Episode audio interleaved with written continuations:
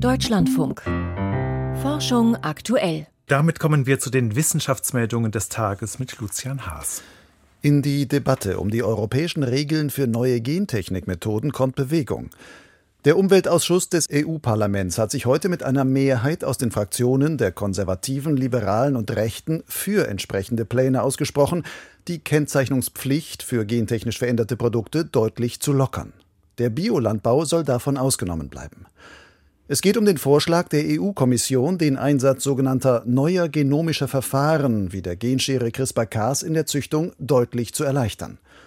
Eine breite Mehrheit fand im Umweltausschuss auch eine Klausel, nach der es keine Patente auf Sorten geben soll, die aus neuen Gentechniken hervorgegangen sind. Diese Forderung geht über den Vorschlag der EU-Kommission hinaus.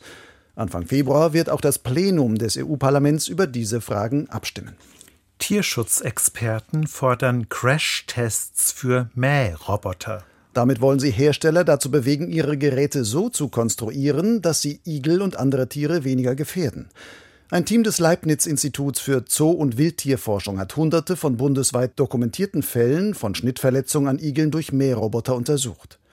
Fast die Hälfte der Tiere überlebte die Verletzung nicht, schreiben sie in der Fachzeitschrift Animals.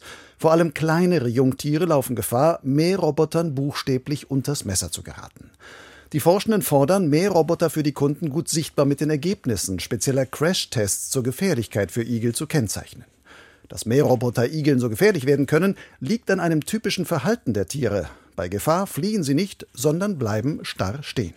Das Genom der Arabica-Kaffeepflanze ist entschlüsselt. Und zwar erstmals vollständig. Bisher konnten immer nur Teile des Erbguts von Coffea arabica sequenziert werden, weil es als besonders komplex gilt. Jetzt haben Forschende aus Italien mit einer modernen Sequenziermethode auch zuvor unzugängliche Erbgutabschnitte erfasst. Die neuen Daten bestätigen frühere Analysen, wonach Coffea arabica insgesamt eine sehr geringe genetische Vielfalt aufweist. In bestimmten Regionen des Genoms unterscheiden sich verschiedene Arabica-Kulturen jedoch deutlich.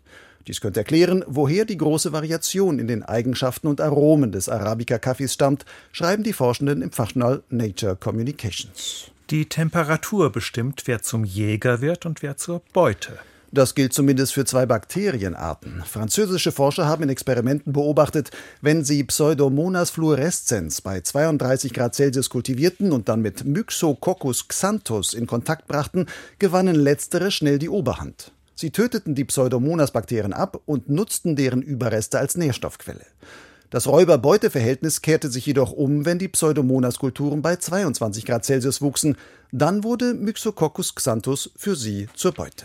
In der Antarktis sind vier bisher unbekannte Kolonien von Kaiserpinguinen entdeckt worden. Das berichten Forschende des British Antarctic Survey im Fachjournal Antarctic Science.